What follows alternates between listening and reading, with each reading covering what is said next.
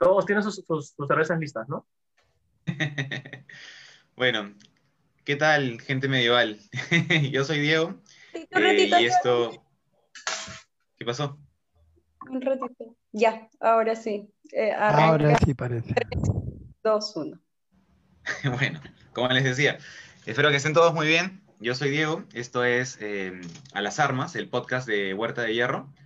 Y conmigo van a estar hoy Franco Riva y Jimena Valdés como anfitriones. Hola, ¿qué tal? ¿Cómo están? Hola, ¿qué tal? Y tenemos como invitado a Mario Belli, maestro internacional de ajedrez, que nos va a contar un poco acerca de, bueno, de su experiencia, de su vínculo, de su relación con el ajedrez, ¿no? Y, más o menos eh, contarnos un poco de lo que nos puede esperar a los que estemos interesados en iniciarnos. Y junto con él va a estar Pablo Boracino. ¿Qué tal, Pablo? ¿Cómo estás?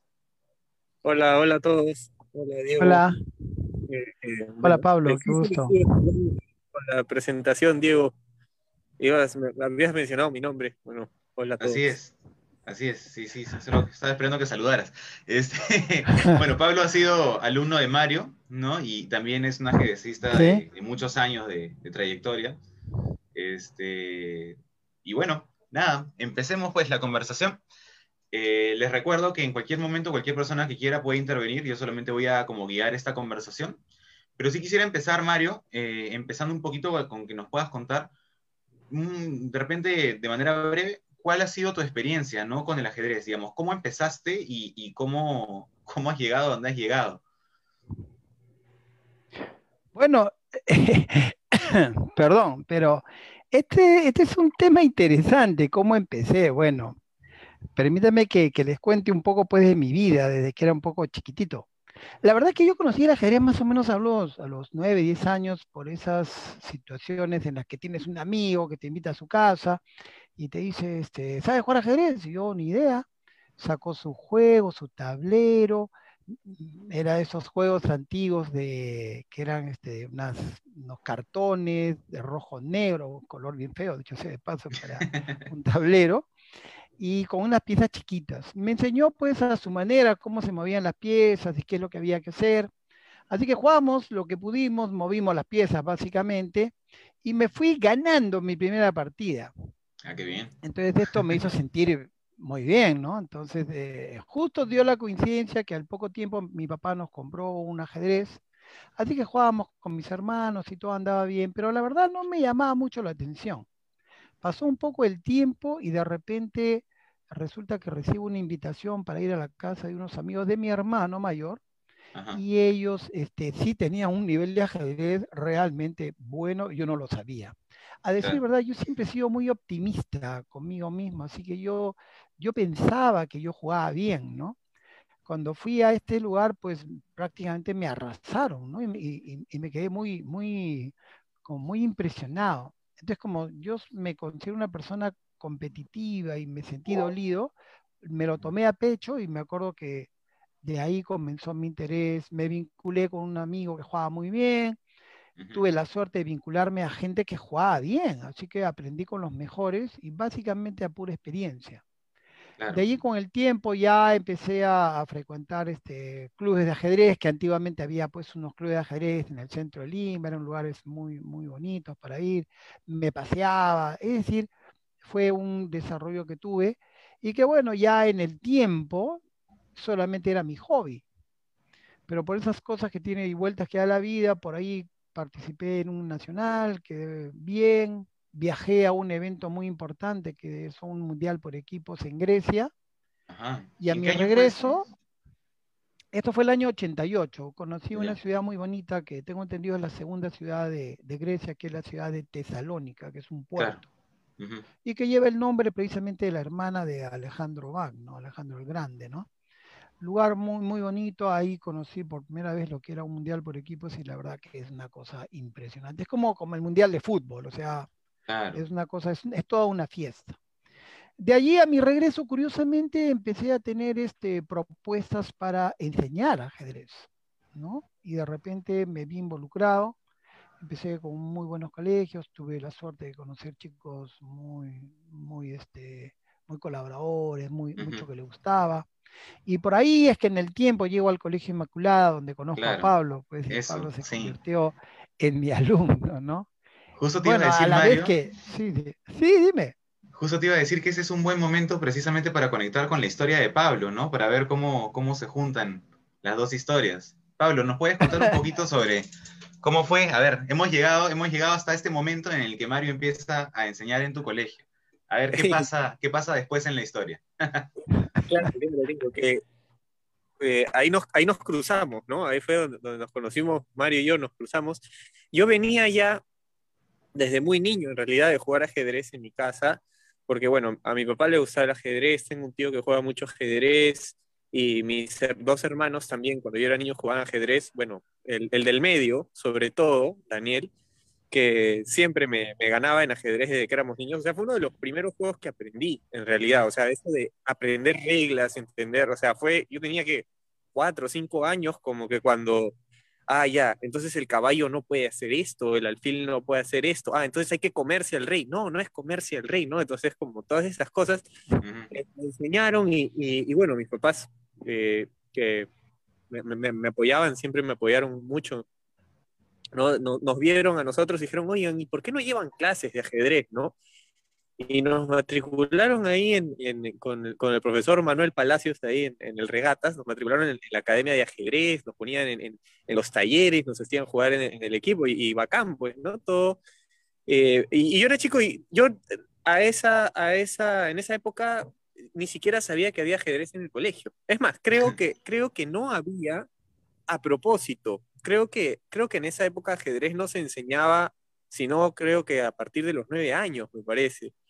Entonces yo, yo, yo llegué, cuando conocí a Mario, que fue porque me matriculé en el taller de ajedrez de, de cuarto de primaria, creo. Ujú. No sé si te acordarás, Mario, que, que Sí, fue yo así sí me acuerdo, me acuerdo, claro que sí. fue, fue en un taller eh, en el cual pues, nos enseñaban cosas como el, el mate pastor y esas cosas pues que yo a nueve años ya, me- o sea, para mí era, no, pues no, eso, eso no, no era lo que yo tenía que aprender, pero, pero los que estaban en mi promoción, eh, los que se habían matriculado conmigo, sí, ¿no? Ujú. Este, y creo que así, ahí, por ahí comenzó Jorge Alania también.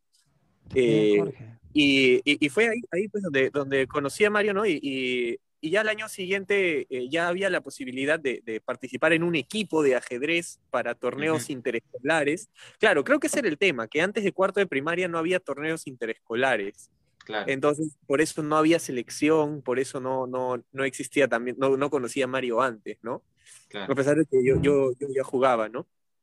Y, y ya, pues, y ahí fue más o menos en quinto de primaria que, que comencé y llegué al, a, a esto de entrenar, eh, entrenar ajedrez, ¿no? O sea, esto de salir de, de clases y, y quedarnos unas horas más eh, estudiando aperturas, estudiando este, eh, situaciones, problemas de ajedrez, ¿no? Así fue, ahí, ahí fue que, que- que nos conocimos.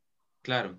Qué interesante, ¿no? Porque, digamos, son dos historias distintas que se inician en momentos diferentes, pero, pero veo algunas, algunos puntos en común, ¿no? Por ejemplo, el interés desde temprana edad, ¿no? La, este, y de hecho también porque te conozco y porque he jugado contigo varias veces, Pablo, este, tu, este, creo yo, eh, competitividad, al igual que la, la que mencionó Mario, ¿no? O sea, veo estas cosas que han, los han llevado a que en el mismo momento de la, de la historia, el mismo momento de, de- de la historia de la humanidad, quiero decir, este, Pablo, tú estabas peleando en torneos interescolares y Mario, tú estabas en torneos internacionales, ¿no? Así es, Probablemente. así es, más o menos.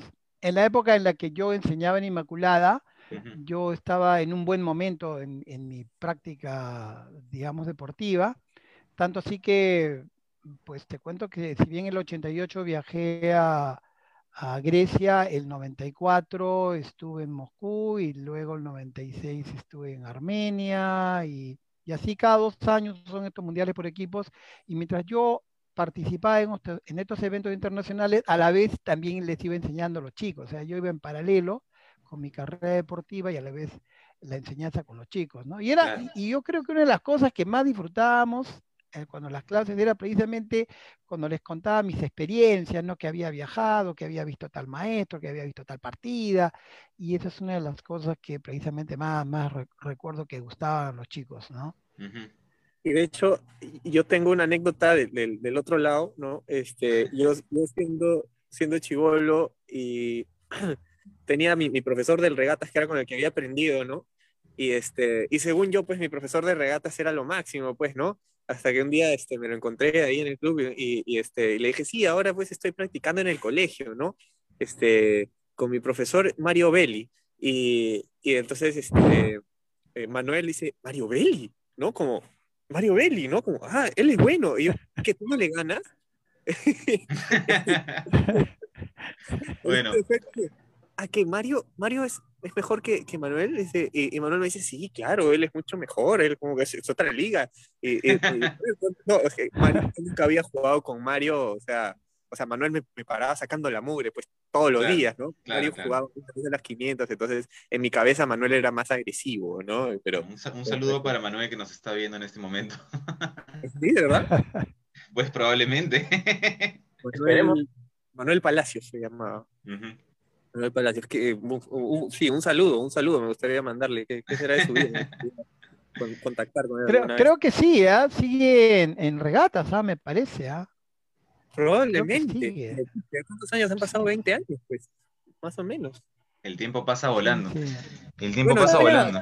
Este, yo, yo, yo- yo quisiera preguntarles un poco sobre, sobre qué significa el ajedrez para ustedes, ¿no? En, en- en la vida y, cuál es la importancia de aprender ajedrez para ustedes desde temprana edad, ya que de eso trata un poco los talleres que hemos estado, este, que estamos publicitando ahora para, para Huerta que comienzan la próxima semana, ¿no? Este, nada, cuenten, no sé si este, Pablo, Mario nos pueden contar un poquito sobre qué significa para ustedes o qué, habilidades les ha dado un poquito el, juego a, lo largo de, su vida.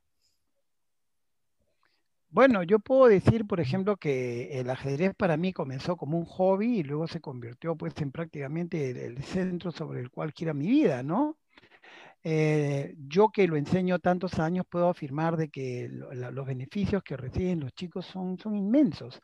Por ejemplo, este, de alguna manera nosotros desarrollamos una memoria fotográfica, tenemos la capacidad de reconocer situaciones, también a través del mismo juego y en la medida que tú te familiarizas más con diversas situaciones, también desarrollas una cierta intuición.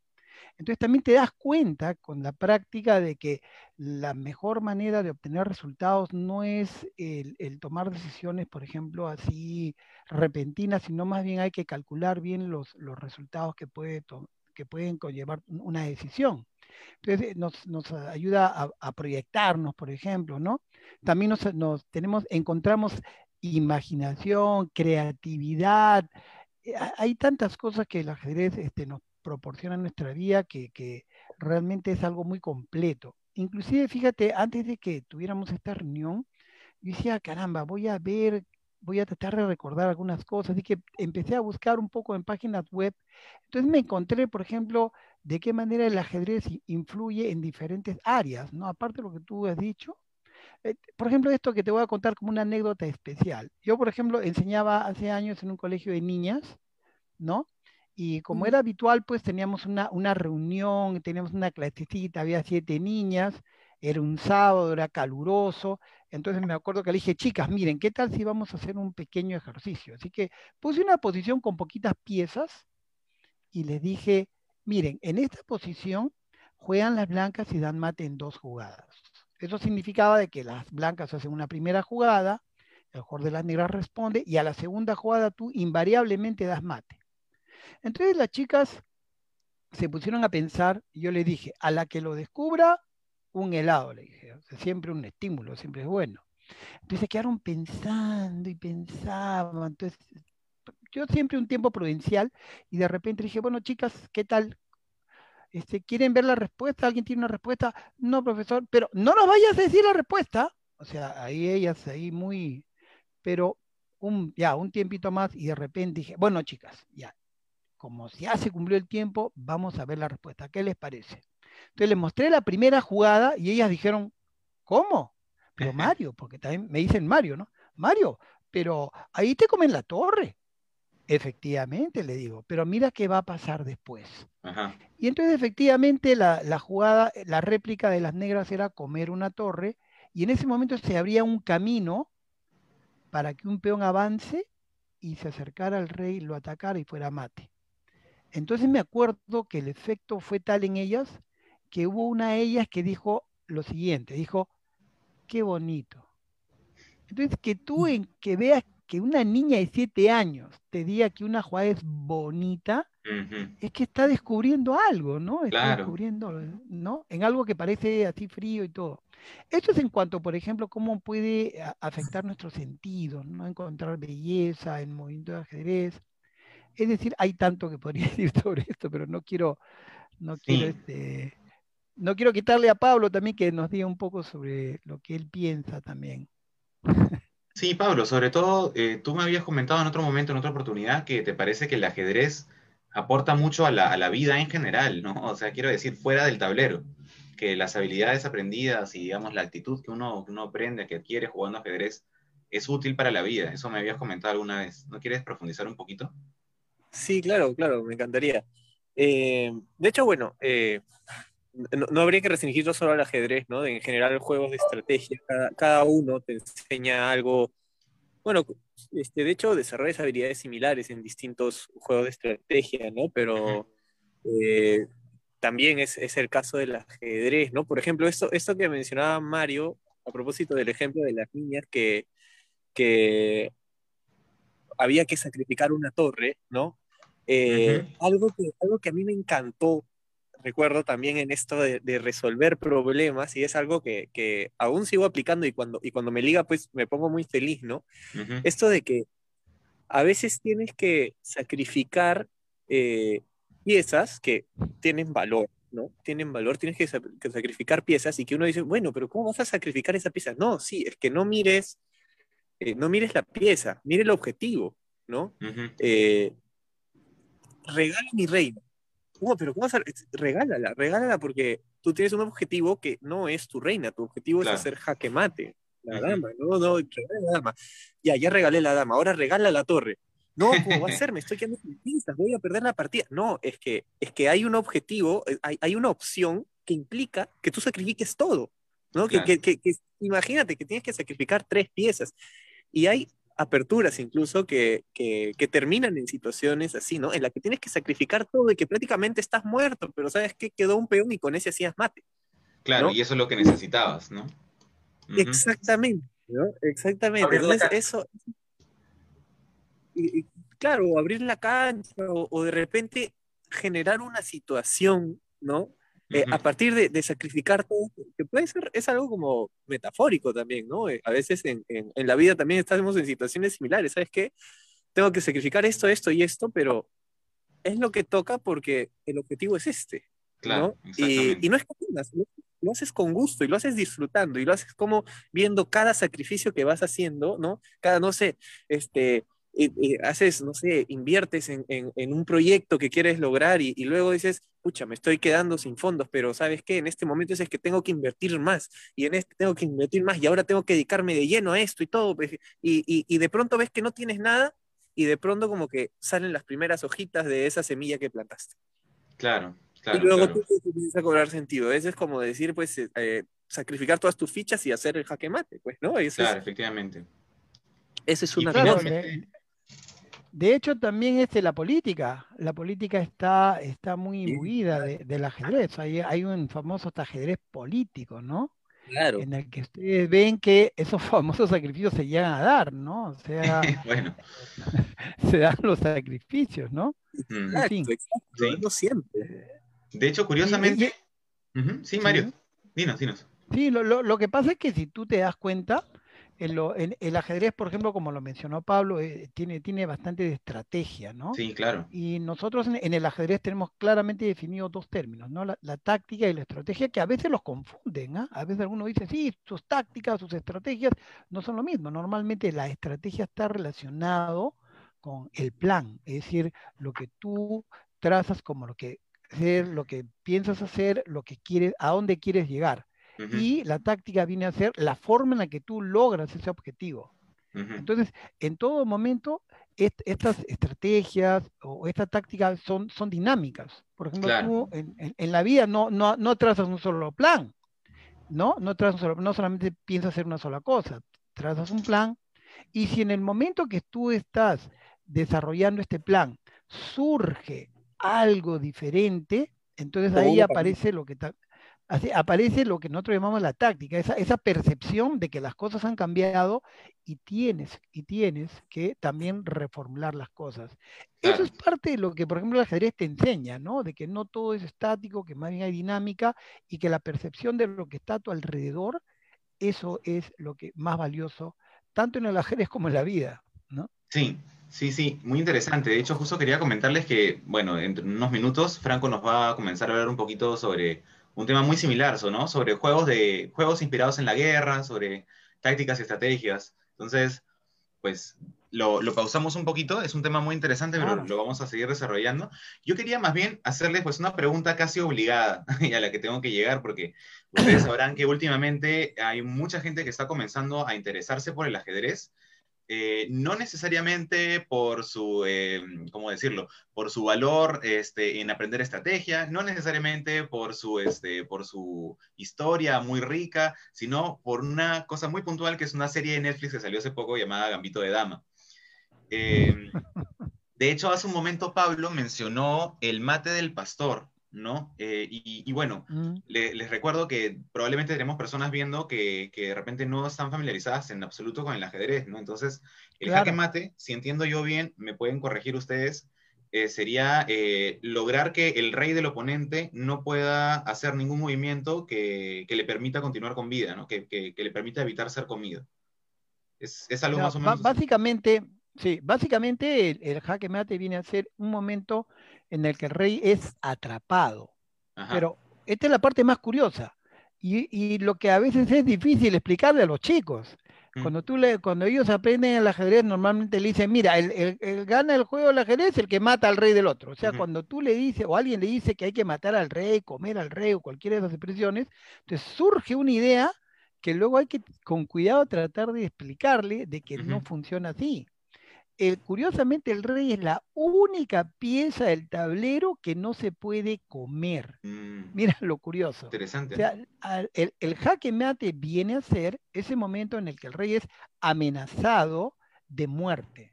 Claro. Es decir, lo atacas y no hay forma de, de salvarlo y ahí acaba la partida. Es decir, ni aún en el jaque mate el rey es capturado. Simplemente ataque mortal, nada más. Claro.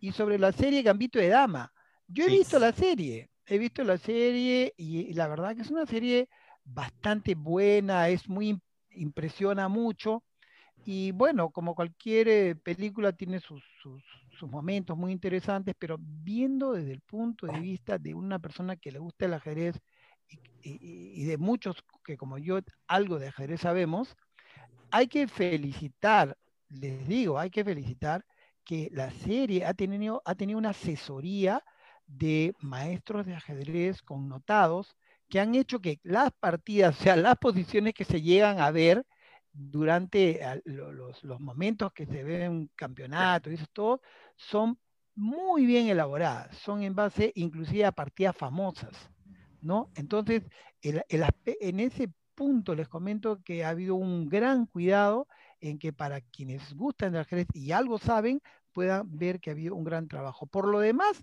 la serie es, es, es, bastante buena. A mí me gustó, por ejemplo. Y uh -huh. conozco que hay mucha gente que se ha interesado por el ajedrez precisamente por la serie en Gambito de Dama. Recomendada es, entonces, ¿sí?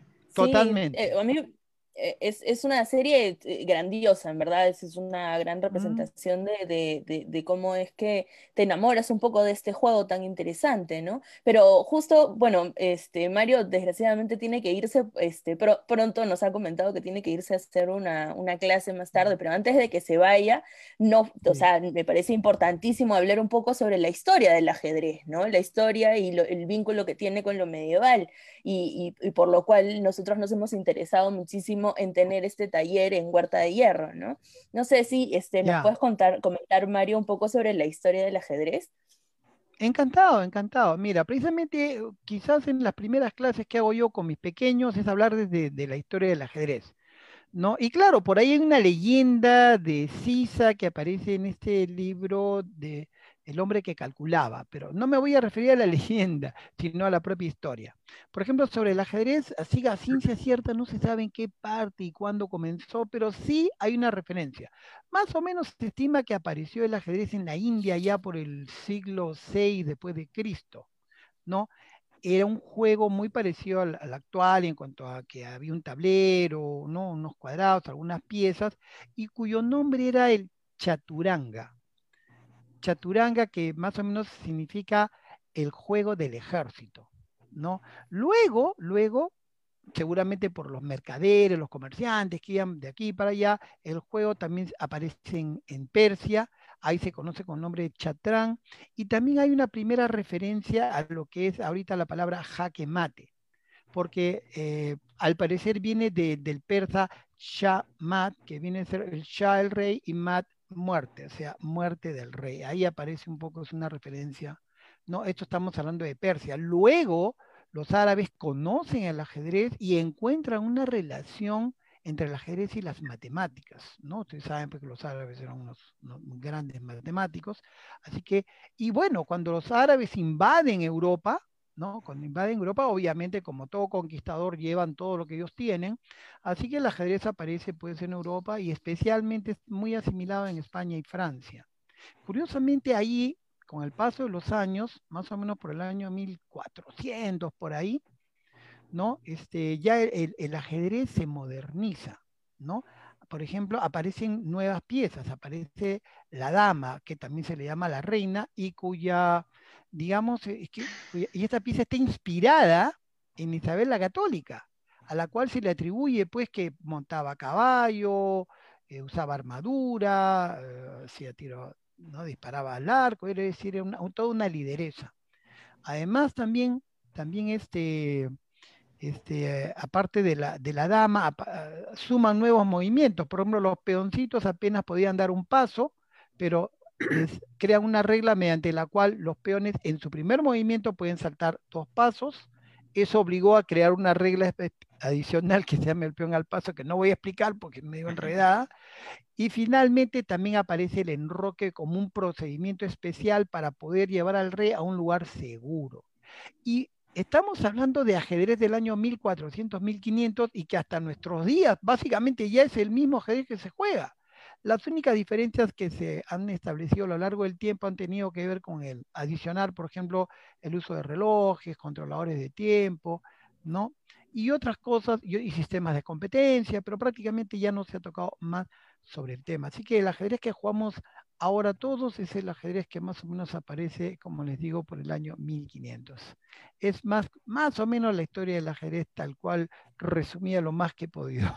Sí, perfecto. Ha sido una, un gran resumen en realidad. De hecho, no se preocupen porque cuando, cuando empiece la, la, tertulia que vamos a tener después, también yo tengo preparado un poquito de, de más, más información para complementar lo que has dicho, pero me parece que es un gran resumen. Es un resumen muy sucinto y muy preciso. Sí, sí.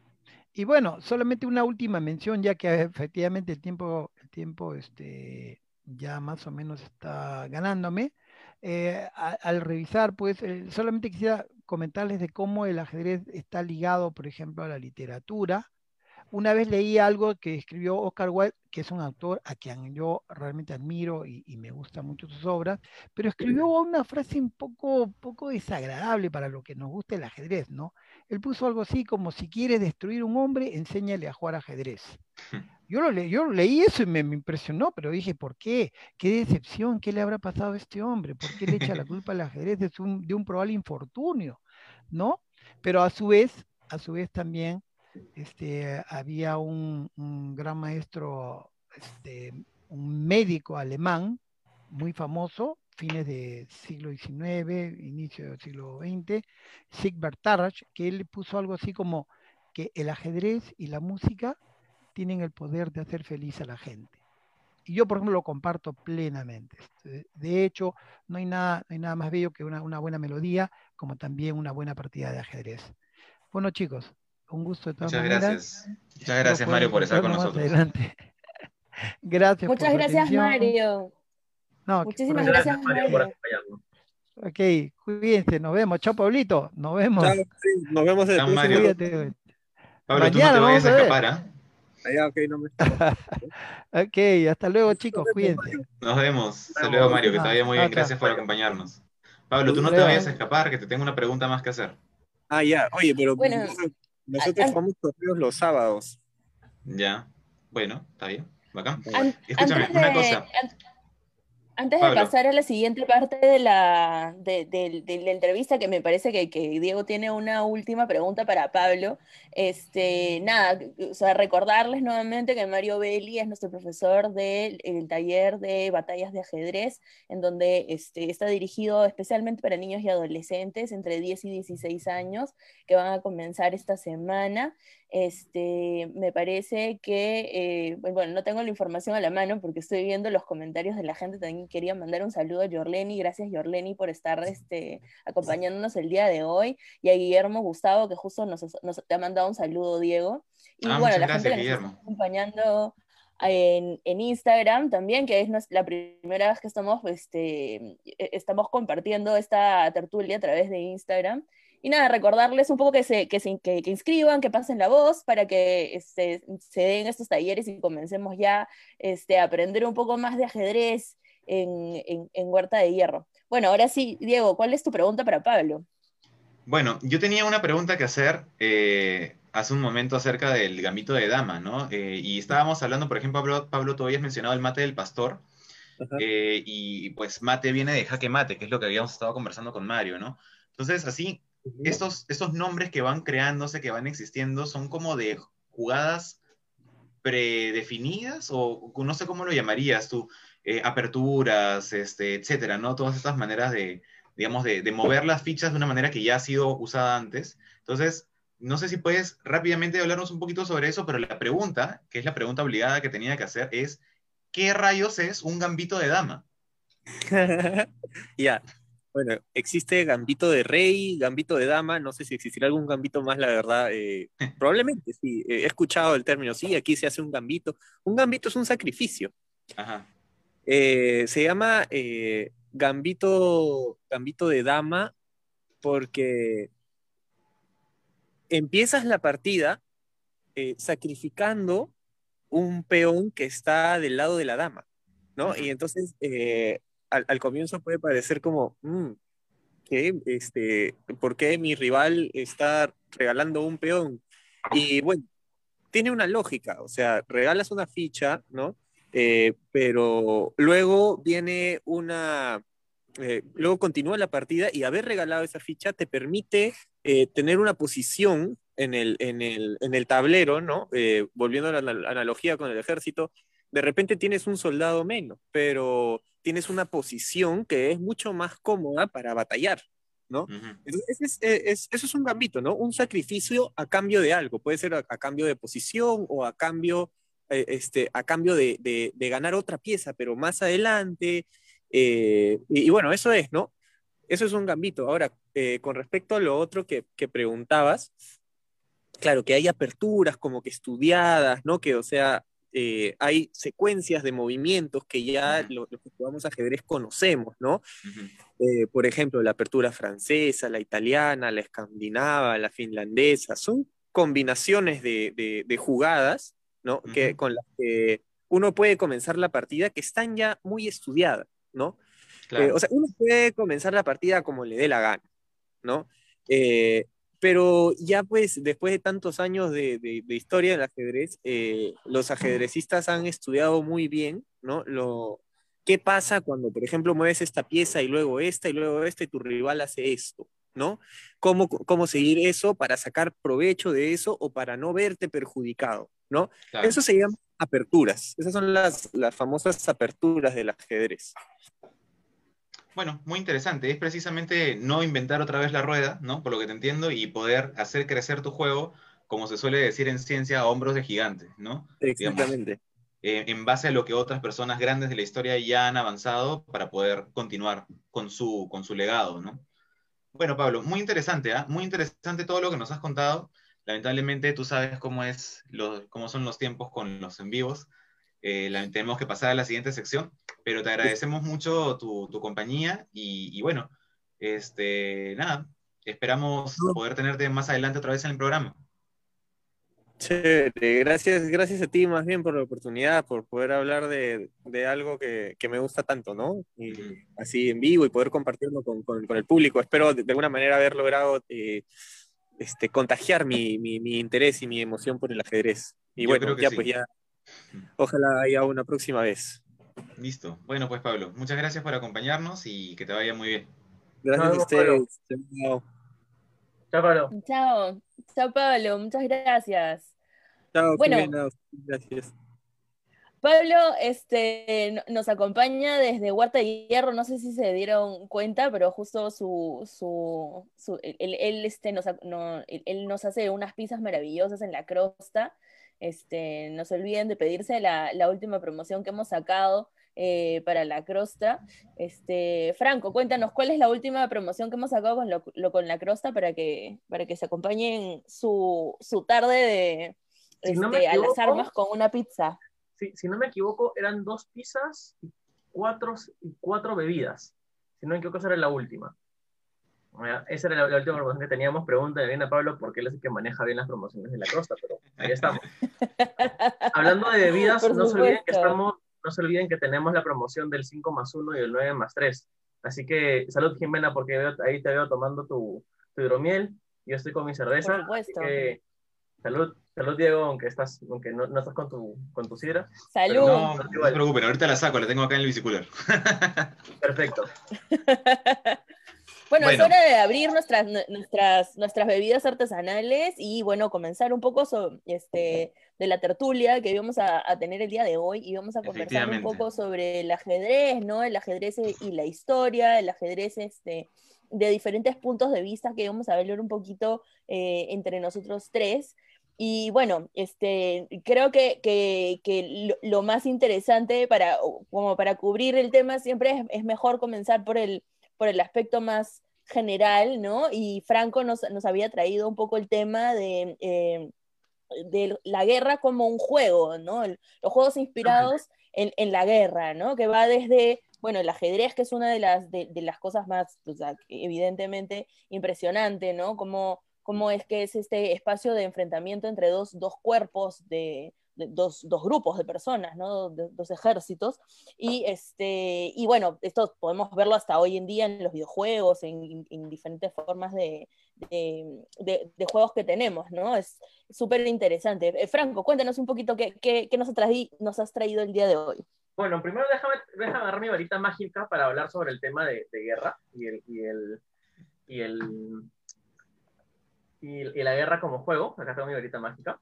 Salud por la varita mágica. Salud por la varita mágica. Salud. Este, salud. Y bueno, eh, realmente la guerra siempre, o sea, por más que la guerra ha sido constantemente un- una pérdida gigantesca, ¿no? La guerra siempre ha sido un juego, o sea, en realidad siempre, siempre eh, las personas han tomado la guerra como un juego. Uno de, los, de o sea, uno de los primeros juegos de guerra que han sido identificados, eh, no recuerdo el nombre, pero han sido identificados como, como en Babilonia. Estamos hablando hace 5.000 años. El juego real de Ur. Exacto, el juego real de Ur. Hace poco estuvo un Kickstarter también, ¿no? Este, la versión moderna. Claro. Eh, y bueno, tenemos el Go también, que es la- versión china de, de un juego de guerra, ¿no? No le llamamos la versión china el ajedrez porque el Go es mucho más antiguo, ¿no? Pero no solamente hablemos de los juegos, los juegos como juegos de mesa, sino que también pensemos durante cientos y miles de años a qué jugaban los niños. Los niños a qué jugaban? Agarraban dos palitos y empezaban a pelear como si fueran con espadas. Jugaban a la guerra. Es más, esto- estos juegos como las chapadas o las escondidas son realmente juegos de guerra, de, de subterfugio, son juegos de, de, de- de confrontación entre dos bandos, ¿no? Y tenemos muchos juegos que, que a lo largo de la historia de la humanidad han ido representando a la guerra como juego, ¿no? Podemos pasar por el ajedrez, que como bien dijeron hace, hace, hace un ratito, tenemos los primeros, los primeros, este, las primeras evidencias históricas del ajedrez en el siglo VI, ¿no? Y como, claro, y llega a través de España y Francia, justamente por las invasiones moriscas, ¿no? Eh, y eso lo toma, lo toma este Carlomagno. Y Carlomagno fue uno de los primeros que, que empezó a desarrollar el, el ajedrez como, como deporte de ciencia, porque él siempre, él, él, estaba, él estaba muy a favor de que sus generales jugaran estos juegos y se confrontaran con estos juegos justamente para desarrollar esas habilidades estratégicas y lo tomaban como un juego. Y cada vez hemos ido avanzando en los años y siempre han habido, siempre han habido dos tipos de juegos, los juegos de azar y los juegos de guerra. Son los dos juegos que siempre han estado en todos lados. ¿no? Juegos azarosos. Los juegos azarosos, ¿no? Eh, incluso eh, en los campamentos romanos existían estos juegos, aparte de los juegos de azar, los juegos de, de, por ejemplo, este, el juego de, el típico juego que se juega en, en, los colegios, ¿no? El, el Find the Flag, ¿no? El, el, esos este, de, de, esconde la bandera, aparecen en los campamentos romanos de, de, la, de, la, de la Roma, de la Roma este, eh, republicana, ¿no? Este, entonces, eh, y vemos también, incluso antes de Roma, está, estaba el, los, los, este, los espartanos eh, en, en, el lago Gay, tenían que los niños tenían que jugar en la guerra como parte de su formación, como su parte de su formación. Entonces, durante cientos y miles de años, eh, ha pasado que, que, la humanidad se ha divertido jugando la guerra. Claro, obviamente. ¿Por, tenemos... ¿por qué te parece que es este es una de, la, de, de, o sea, la guerra que, que, nosotros consideramos que es una de las de, los terrores más, más terribles de la, de la humanidad y la causa de, cientos de conflictos, o bueno, es, es, bueno, el conflicto en sí, ¿no? De, dos, dos, países o dos, dos comunidades. ¿Qué, ¿Qué, es lo que, lo que nos lleva a, a pensar en la guerra como un juego? ¿Qué, qué, cuál, cuál, ¿Cuál podrías ser tu, la explicación que crees que, que, podría ser, ¿no? O sea, yo, yo veo la guerra como algo tan violento y sangriento y que lo hayamos vuelto una forma de entretenimiento, ¿no? Incluso cuando, cuando este, mi padrastro Kino hablaba de, de, de, cómo él jugaba a los soldaditos, ¿no? Y tenía sus soldaditos de plomo y, y hacía un, una representación de lo que vendría a ser una batalla, ¿no? Este, ¿qué, ¿Cuál es nuestra fascinación con ese, con ese espacio de conflicto? Mira, eh, académicamente hablando, creo que Diego está más, más, este, eh, está más facultado para hablar de eso que yo, pero desde mi punto de vista netamente personal, es que creo que la humanidad ha convivido tanto con el conflicto que este tipo de juegos de guerra es una forma de, de intentar ponerlo en el día a día para poder convivir con él. ¿No?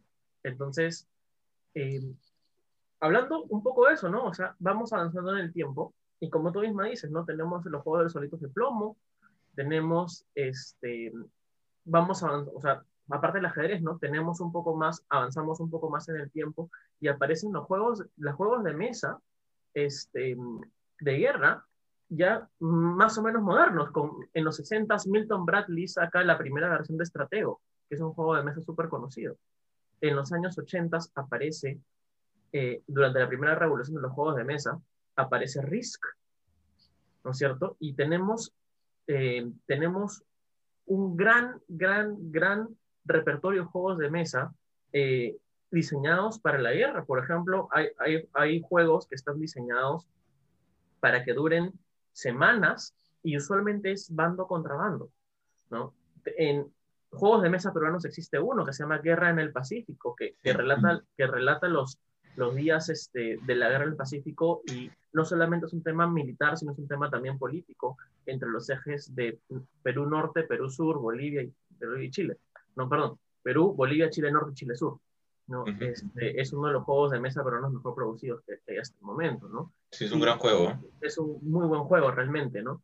Tenemos juegos, eh, juegos de guerra que son considerados... Sí los mejores, dentro de los 10 mejores de la historia, como por ejemplo Twilight Struggle, que habla sobre el conflicto de la Guerra Fría. ¿no? Este, y no solamente tenemos juegos de mesa, tenemos juegos de video, por ejemplo, los videojuegos, muchísimos, los Battlefield, por ejemplo, claro. ¿no? los Medal Counter.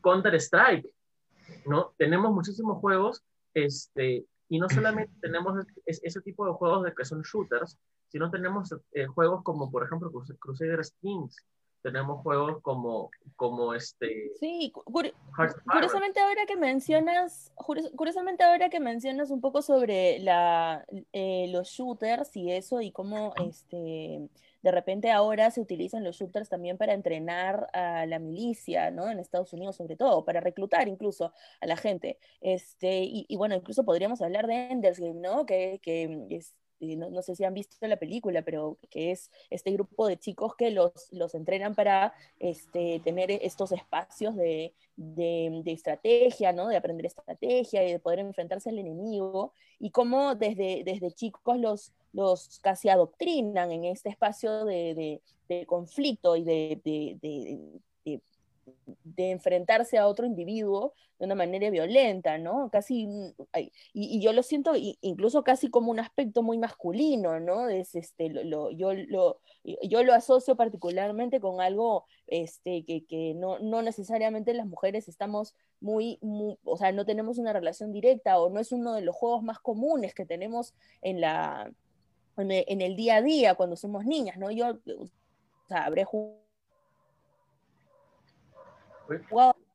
este, pero eso también, y de alguna manera también es conflicto. A mí me parece muy interesante e, este aspecto de, de, de, volver la guerra a un juego, porque de alguna manera también es un, entrenamiento, ¿no? Un entrenamiento para, para, para el conflicto, para, para, irse a la guerra, para ir por tu país, por tu patria, por, por, por, tu comunidad, por lo que sea, para poder defender tu espacio, ¿no? Exactamente. Mira, no sé, este, Diego, de repente puedes contarnos un poquito más. ¿Yo? Ah, bueno, perdón, discúlpame. perdón que te corte, Genina, pero por ejemplo, uno de los juegos sociales más comunes que existen, bueno, en un, en un momento no pandemia, es paintball. Y paintball es jugar a la guerra. ¿No? Y tenemos el, el, el modo más avanzado de paintball, que es el Erso. O Among Us, ¿no? ¿no? Exacto. O sea, realmente nosotros vivimos en un mundo donde la guerra es un juego constante.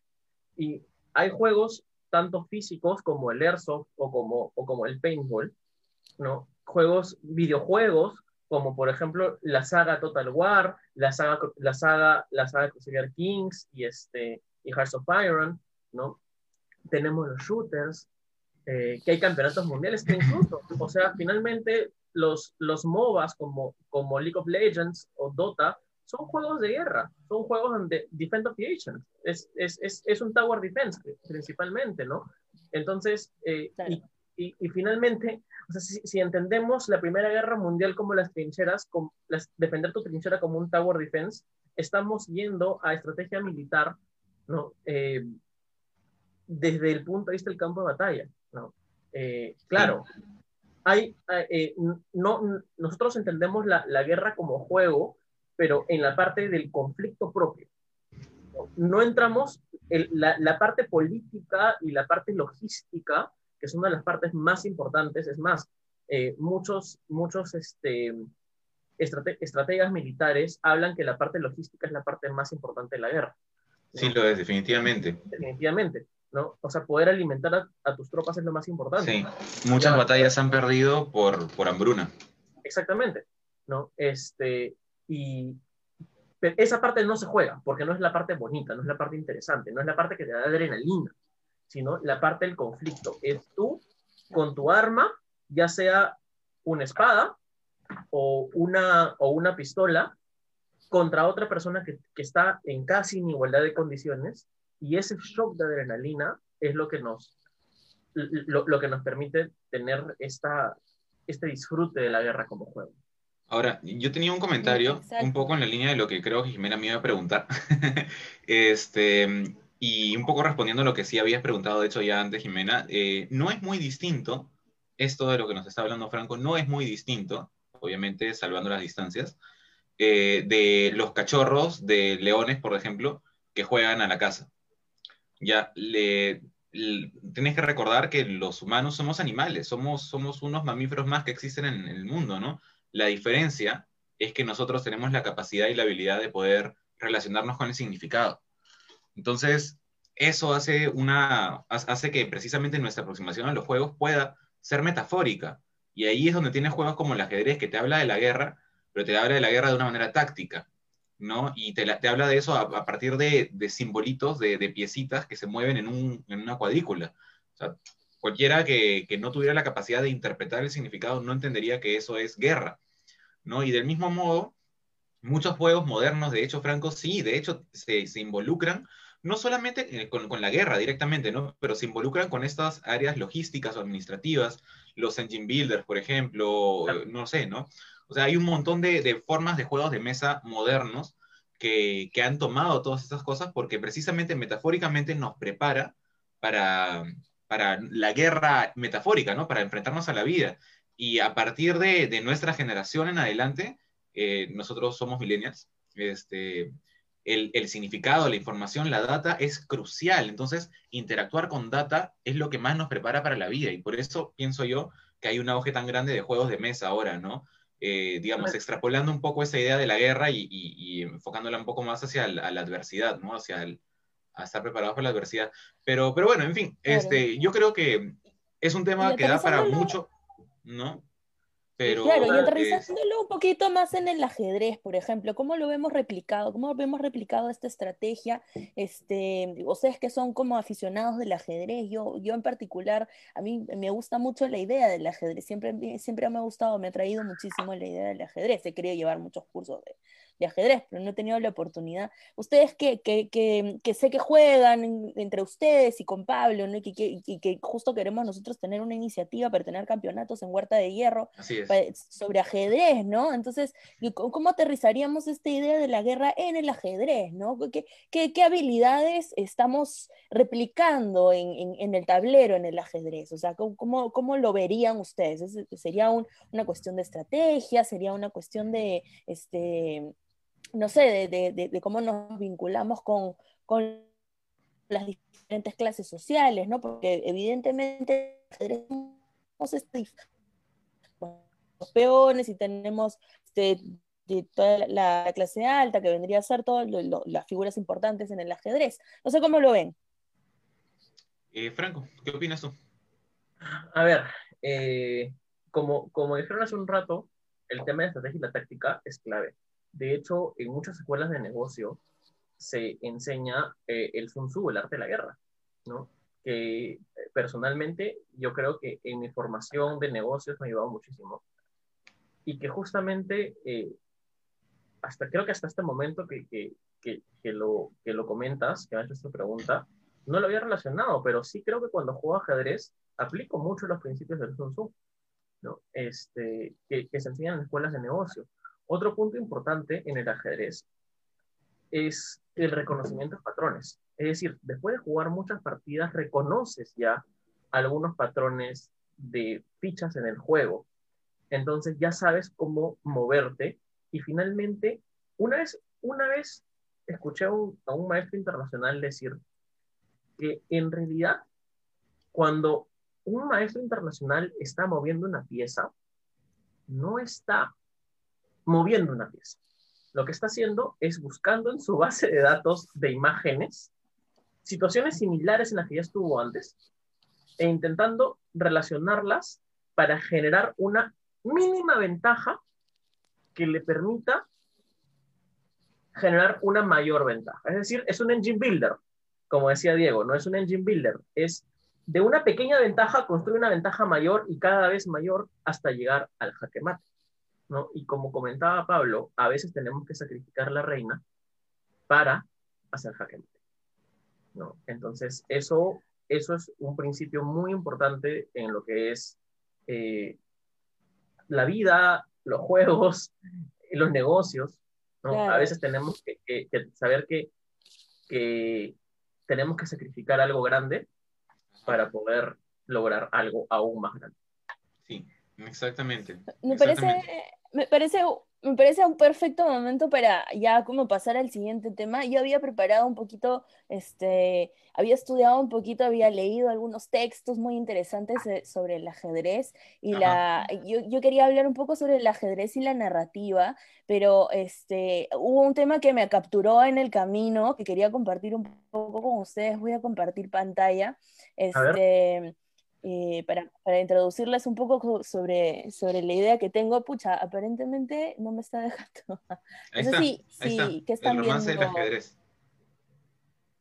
Efectivamente, el romance del ajedrez. Entonces, una de las cosas que me capturó es, porque yo estaba buscando un poco sobre las figuras, este, la, la justo esto de, que les estaba un poco comentando, esta, esta idea que tenemos de que este, el ajedrez es un espacio donde uno podía jugar con quien sea, ¿no? El ajedrez en la época medieval era un espacio, o sea, era un juego que se jugaba entre esclavos y jefes, entre este, negros y blancos, entre judíos y cristianos, pero también era un espacio entre que podían jugar hombres y mujeres, ¿no? Entonces, naturalmente era un espacio de cortejo en, la, en las cortes este, de, la, alta sociedad.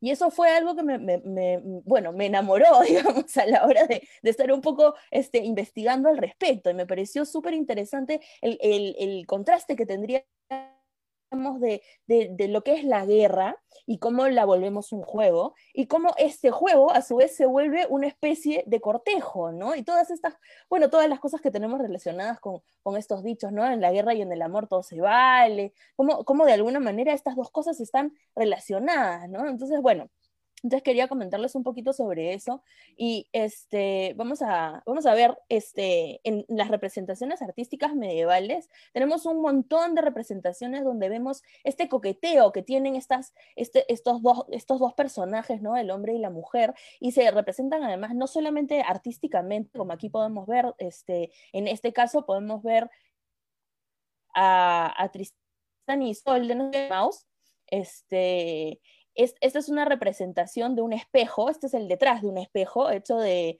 este, ah, ivory, eh, marfil, perdón, está hecho de marfil y está representando la historia de Tristán y Isolde, que yo no lo sabía y curiosamente ahora que estamos hablando de, de, del romance la época, nosotros en, eh, para, para, Huerta, eh, este sería el mes de las ilustraciones del romance, porque es que estábamos hablando de, del febrero, el mes del amor, etc. Entonces, este, Tristán y Solde es una de las cosas que, una de las parejas que vamos a representar artísticamente la próxima semana. Esta semana este, vamos a hablar un poco del Señor Anillos, pero este, la, la, próxima semana nos toca justo Tristán y Solde, y me, me sorprendió muchísimo descubrir que eh, la representación de artística medieval de Tristán y Solde eran ellos dos en el, en el, en el, bote, en el bote donde ellos se conocen, jugando ajedrez, jugando ajedrez y teniendo este, este momento íntimo, ¿no? Porque justamente en las cortes el ajedrez era un espacio que podía ocurrir públicamente, pero eh, te da este espacio privado, ¿no? Donde uno puede interactuar con su, con su contrincante y además te permite esto de poder observar el juego, pero no solamente el juego, sino al contrincante mismo con el que está, con el que está uno, ¿no? Y te permite tener esta, esta situación especial. Incluso lo vemos, y ya que mencionó Diego, también en Gambito de Dama, ¿no? En Gambito de Dama tenemos esta representación de, de la jugadora y, y sus, ella tiene un romance con dos de sus contrincantes más, más importantes a lo largo de su carrera. Este, cómo hay esta, e, e, esta atracción casi como química, ¿no? Que tiene, son tres, me imagino, ahora que recuerdo, son, son tres de, sus contrincantes con los que ella tiene esta, esta relación y está representado visualmente de una manera sumamente interesante, porque comenzamos en un espacio donde tenemos a un montón de gente, como tenemos en estas pinturas, acá, por ejemplo, tengo, tengo representaciones, hay otras personas que de la de, de, tu obra, pero después nos, nos vamos hacia, hacia lo más privado, ¿no? A las miradas con el juego entre ellos, y termina siendo este espacio de, de socialización, ¿no? Este, permite este, esta intimidad, y me pareció sumamente interesante traerlo a colación, porque, porque, porque íbamos a hablar mucho de guerra y cómo también es un espacio de socialización y de, de eh, es un espacio que rompe barreras entre, entre las personas, ¿no? Como los juegos, los juegos que, que nosotros jugamos en Huerta y los juegos que, que, tenemos de, de, de juegos de mesa, siempre son una especie de socialización que tenemos con el otro. No solamente es un entrenamiento para la guerra, sino es un espacio de socialización con tu o contrincante o tu aliado no sé qué piensan al respecto. De hecho, Mira. ¿sabes? Es muy interesante, ¿ya? Este, y, y, lo primero que he pensado en realidad es que juntando estas dos cosas, ¿no? Claro, en la guerra y en el amor todo se vale. Aparentemente todo lo que se vale es lo que se vale en el ajedrez, por lo que estamos viendo, ¿no? Ya que el ajedrez está presente en ambos. Entonces, realmente, y sin ir muy lejos, eh, el, cortejo, o sea, el, coqueteo, el, digamos, la seducción mutua de, personas que están interesadas en, bueno, tú sabes en qué, este, se puede ver como un, como un juego de ajedrez. Es un juego de ajedrez, tú mueves una ficha, tú haces una jugada y esperas una respuesta anticipada. Y de esa manera es como se va generando esta interacción, ¿no? Eso que quería dejar ese comentario, ¿no? Sí. A, mí me parece muy interesante que comentaste sobre lo de Tristán y Isolde, porque Tristán y Isolde es considerado un cantar de gesta, al igual que, el cantar del niño Cid y el cantar de los Lungos, ¿no? O el cantar de Roldán, ¿no? Eh, recordemos que eh, justamente alrededor de esta época, en el siglo XV, los estados eran muy débiles, muy, muy débiles. Y necesitaban este tipo de, de poemas o historias de héroes que pudieran reunir a, los, a las personas alrededor de una figura de nación. ¿no? Y si se dan cuenta, el, eh, Tristán Isolde construye ese ideal de nación a través del ajedrez pero como parte de un cortejo y como parte de un juego de guerra. O sea, justamente los temas que estamos hablando. Es lo mismo al final. Es lo mismo, ¿no? O sea, el, el, cortejo realmente, o sea, no lo había visto así, pero sí, realmente es un juego de ajedrez. Es más, Diego, ¿cuántas veces hemos utilizado nosotros la frase estamos jugando un ajedrez 3D? ¿No? Este... este... bueno, las veces que hemos estado cortejándonos mutuamente, no, no sé si. no, no, no, pero, cuando, cuando, hemos estado hablando netamente de cosas de la taberna o cosas de huerta, hemos. Sí, claro. Muchísimas veces hemos, hemos utilizado la frase estamos jugando en ajedrez 3D. Que habla sobre temas de estrategia y sobre temas de hay que tener una posición correcta en el momento correcto, ¿no? Sí, eso es esa sincronización, ¿no? Y es lo mismo, de hecho, desde mi perspectiva, este, no con el caso, no con Franco, pero en el tema del cortejo, este, que veo eso, ¿no? Y, pero muy importante, porque normalmente se suele asumir, no sé si ya estoy tergiversando por completo la conversación, pero este, normalmente se suele asumir que cuando hay una situación de cortejo es una, una situación unidireccional. Por ejemplo, si yo estoy coqueteando con una chica, que soy yo el que está coqueteando con la chica y la chica no está teniendo ningún tipo de agencia en este, en escenario. Pero como, como de hecho ocurre en el ajedrez, la agencia es mutua, ¿no? Y es un continuo, pues tratar de anticipar qué es lo que va a hacer la otra persona y tratar de proyectarme para ver qué hago, qué digo, que, no sé, cómo me muevo. Este, y, y, recibir esa respuesta y de manera dinámica, como decía Mario, adaptarse sobre la marcha para cambiar tu táctica para poder lograr tus objetivos estratégicos. Y finalmente es la confluencia de ambas estrategias lo, lo, que, lo que deviene en un buen juego, por lo tanto en un buen coqueteo, que es lo que se disfruta, ¿no? Sí, justamente una de las cosas que encontré que me pareció súper interesante es esto de que se comparaba el ajedrez como este juego, además de, de, o sea, este juego estratégico que uno tenía que tener para, para cortejar a alguien en la época medieval, ¿no? O sea, teníamos, teníamos unas reglas en, en, la época medieval había una, unas reglas para, un, para generar cortejo en la corte y conseguir una pareja o una futura, este, una, un futuro matrimonio, una futura unión, eh, y, y, era muy específica la manera en la que uno tenía que llegar a, este, a esta unión, ¿no? Entonces, este, se comparaba muchísimo el, cómo el, el amor en este caso tenía que ser Em, eh, estandarizado por estas reglas, ¿no? Y, me pareció sumamente interesante cómo hablamos del ajedrez y la estrategia, y esto justo que mencionabas, ¿no? Cómo, cómo simboliza el ajedrez también una forma de conquista, porque conquista también tiene que ver no solo con conquistar un espacio, conquistar conquistar personas, conquistar a, una población, sino también conquistar a, tu amado, ¿no? A conquistar a tu, a, tu ser querido, ¿no? Entonces, este, sí, o sea, ahora que lo mencionas, se me viene a la cabeza lo siguiente, hay que entender el rol social que tenía el hombre en esa época, que era no solamente el proveedor, o sea, como, como rol en la familia, pero sino rol en la sociedad, que era el rol del guerrero y sobre todo lo que era esperado de los de la nobleza, que eran las personas que tenían que ir a primera línea de batalla, ¿no es cierto? Este, a defender el reino, o defender el feudo, o lo que sea que sea. Entonces, no me sorprendería que este cortejo del ajedrez sea una forma de demostrarle a la novia y al padre de la novia, oye, soy bueno en la guerra.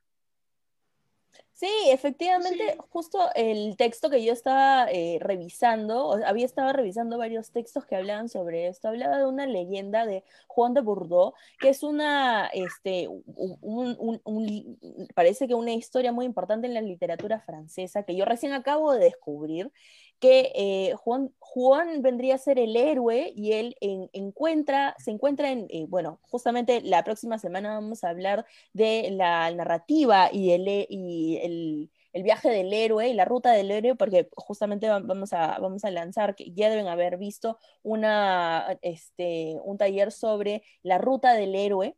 Y dentro de eso también tiene mucho que ver con, con cómo tiene sus momentos de debilidad y sus momentos de, este, de, conquista de, de, su amada o de repente de, su, su pueblo. Este, bueno, Juan de Bordeaux, regresando al tema, este, eh, eh, conoce a su amada en el punto más débil de su, o sea, acaba de, de- de- de- de perder una, una pelea y está, ter- termina, llega desnudo a una isla después de, que su barco termina en, tiene un, este, un, un incidente con su barco y todo, y este, llega a la corte de, de esta isla y se pavonea como un gran conquistador.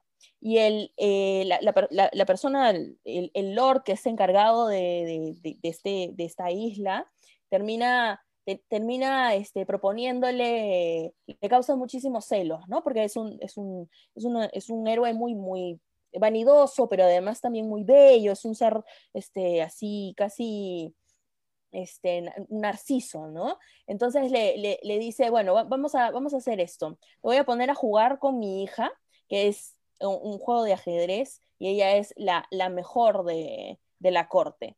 Y si es que tú ganas, te llevas la mano de mi hija, pero si, este, si pierdes, pierdes tu cabeza. Y es justamente muy interesante a, ra- a raíz de lo que mencionaste, ¿no? Entonces, este, bueno, de ahí la, la novela continúa, la hija no accede a este trato y ella pierde a propósito para, para salvar la vida de, de, de, de Juan. Hablando de high stakes, y- ¿no? Ha- Hablando de high stakes. Así es. Y bueno, este, y se enamora de él, por, no solamente por su belleza, sino además por su estrategia en el, en el tablero, ¿no? Y, Ya. y incluso lo vemos representados en, o sea, en, en una de las imágenes que mostraba también estaba representada justamente esta historia. Y eso es interesantísimo porque también no solo tenemos a Tristán y Isolde y a, y a Juan y a su amada, sino además también, por ejemplo, una de las, de las parejas más, y- más eh, recordadas de la época medieval, que vendría a ser este, el Lancelot con Guinevere, bueno, Lancelot y Arturo, pero Lancelot y Guinevere, el Lancelot le regala un, un tablero de ajedrez a, a, a Guinevere, por ejemplo. Esas son, esas son todas esas pequeñas conexiones que encontré en el romance y el ajedrez, que me parecieron sumamente interesantes y quería traerlos a la, a la mesa, ¿no? No solamente el ajedrez termina siendo un juego, ¿no? Sino un, un juego de guerra, sino también un, un- un espacio de socialización de cortejo, ¿no? Sí, sí, sí, segundo, porque o sea, yo juego todas las semanas con mi esposa y es en verdad bastante atractivo y bastante agradable, ¿no? O sea, sí, estoy de acuerdo, estoy 100% de acuerdo con esto, ¿no? Y me parece que es una, una, este, como sombra del ajedrez, no sé si sombra es la palabra, o sea, como un aspecto del ajedrez que, este, no se suele, no se suele tener en cuenta, ¿no? O sea, uno siempre piensa en la guerra y todo eso, que es muy importante, pero en verdad hay algo muy sexy en el ajedrez también, es verdad. Bueno, salud por eso y bueno, este, no sé chicos, este, ahora sí, ahora sí podemos hacer salud juntos porque Salud, creo que salud, Diego salud. no tenía su, Salud, yo tengo su- sidra. Yo estoy tomando Perfecto, una tenemos- deliciosa Jack Bled, este, Irish Red. Este, así que bueno, salud. Ya saben que pueden pedir su, su, su six pack o su 12 pack de, de bebidas artesanales este, en huerta.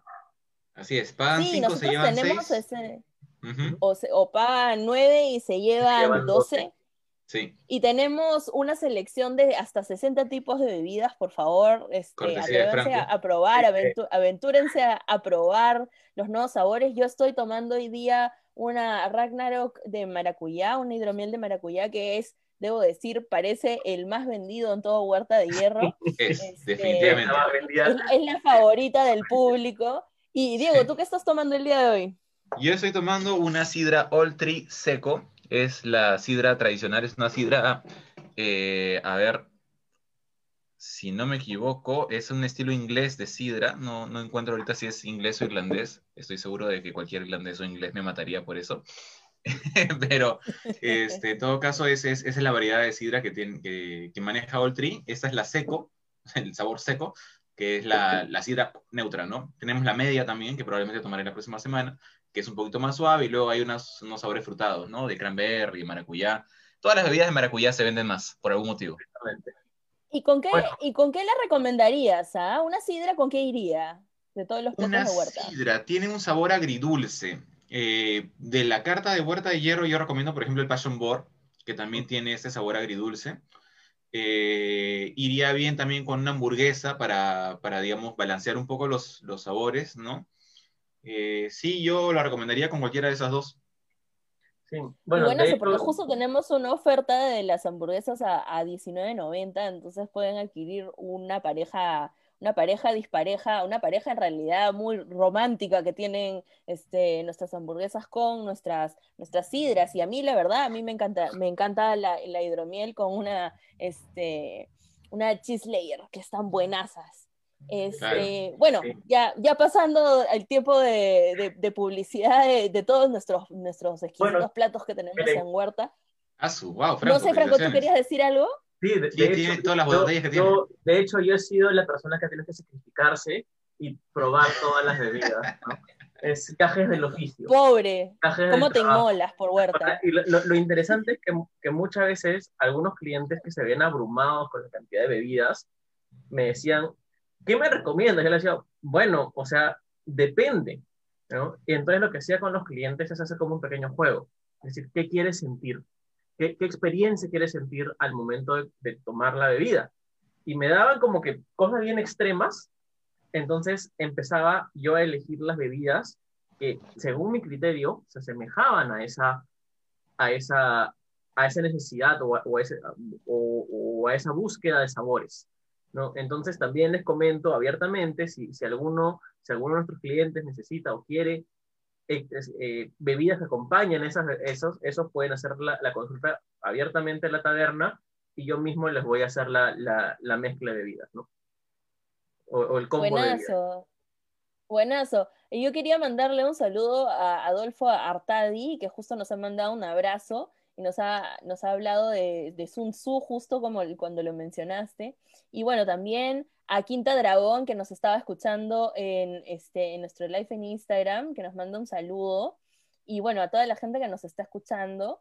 Este, eh, y también creo que a Guillermo Gustavo, que, que justo creo que ya nos ha, nos ha mandado un saludo, pero nos sigue, nos sigue fielmente en, en- en nuestro, nuestro podcast.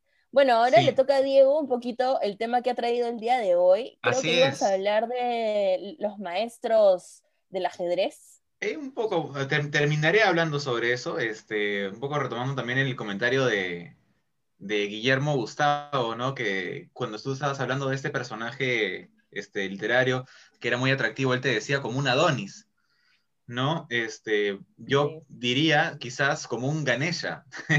Ganesha es este, es este dios este, hindú con la cara de elefante. Entonces tú dirás, ¿por qué te digo un Ganesha si Ganesha tiene cara de elefante? Claro, lo que pasa es que Ganesha era tan hermoso que tuvo que pedirle a los dioses que le dieran cara de elefante para que las mujeres lo dejaran en paz. Esa es la historia. Este, pero bueno, en fin, ¿por qué, por qué estoy hablando de, de Ganesha, no? O sea, ¿qué, qué podría tener que ver?